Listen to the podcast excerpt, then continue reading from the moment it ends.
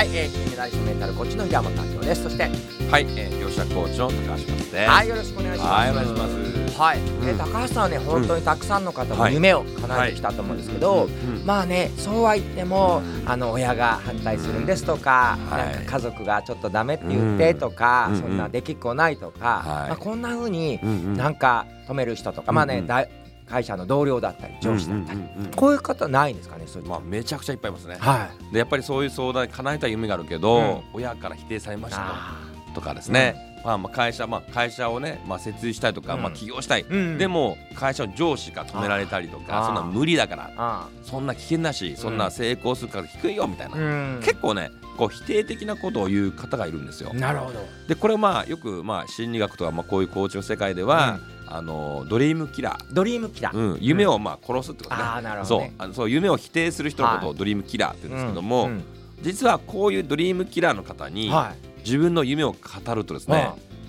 やる気がなくなってきます。そうでしょうね。無理だとかできないとか、とか理屈ででね何パーセントしか成功しないとあーそっうんとかか。言われると、そうか無理かもしれないとか、うん。できないかもしれないと思っちゃうんですよね。はだから私のおすすめはですね、そういう夢とかこの否定する人もしくはそのドリームキラーの方には、あまりですね、うん。自分の夢を語らない方がいいです。そうなんですね。うんうんうん。まあ多少少ねこんなんやりたいですよ。いいんですけど、うん。あんまり語りすぎるといやそんなの無理でしょみたいな、例えば私なんて幼少期の夢があってですね、はいはい。もう幼少期とかお高校生ぐらいの時の夢があるんですよ。はでも何かっていうと、は Google を超える会社を作い。る。すごいですね。でもこれを一般の人に言ったらいや、はい。そんな Google を超えるなんて無理やよあねー。みたいな。普通の人は言うんですよ。うん。で大体うちの父親もそうですね。うちもまあか真面目だしはい。賢いのでい。やそんなこと言わない方がいいと。あそんなのアホだと思われるかうん。らそんな Google なんて言わない方がいいようんみたいなことを言う。これがドリームキラーです。はうん。い。で対処法としてはうん。話さない方がいい。まあ、まずは、うん。えー、と対処法としては、うん。もちろんあの話さない方がいいんですけども、えー逆にですね、うん。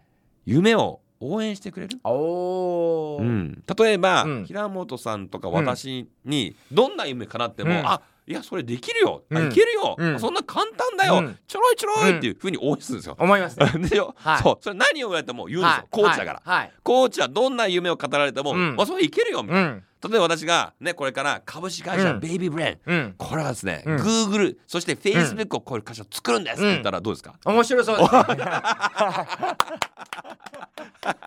アホかいなと思わないですよ面白そう。面白そう。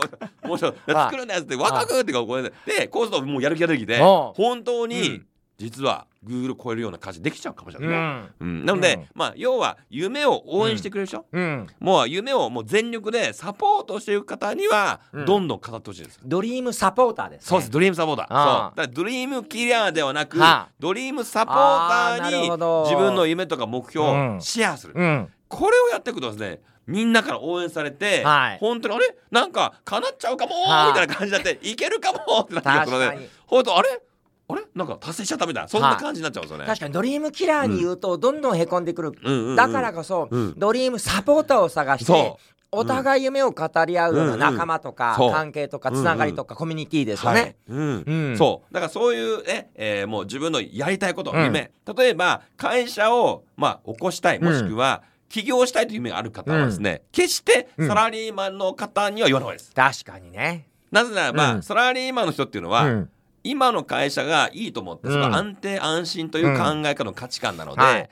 それに語るとはい。必ず否定されます。なるほど。いやいやそんな起業なんてはあ危険でしょと、は危ないでしょ、うん。みたいな言われます、うん。ところが、うん。同じことをね、はい。起業家とか、会社の経営者に語ると、はい。逆の答えできます。確かに。えー、面白そう。それやったらええやみたいな。えー、サラリーマンなんて危険だよみたいな、うん。いつ潰れるか分からないしみたいな、うんいつリストなんか、うん。逆にサラリーマンが危険うん。と考える人が起業家とか、うん。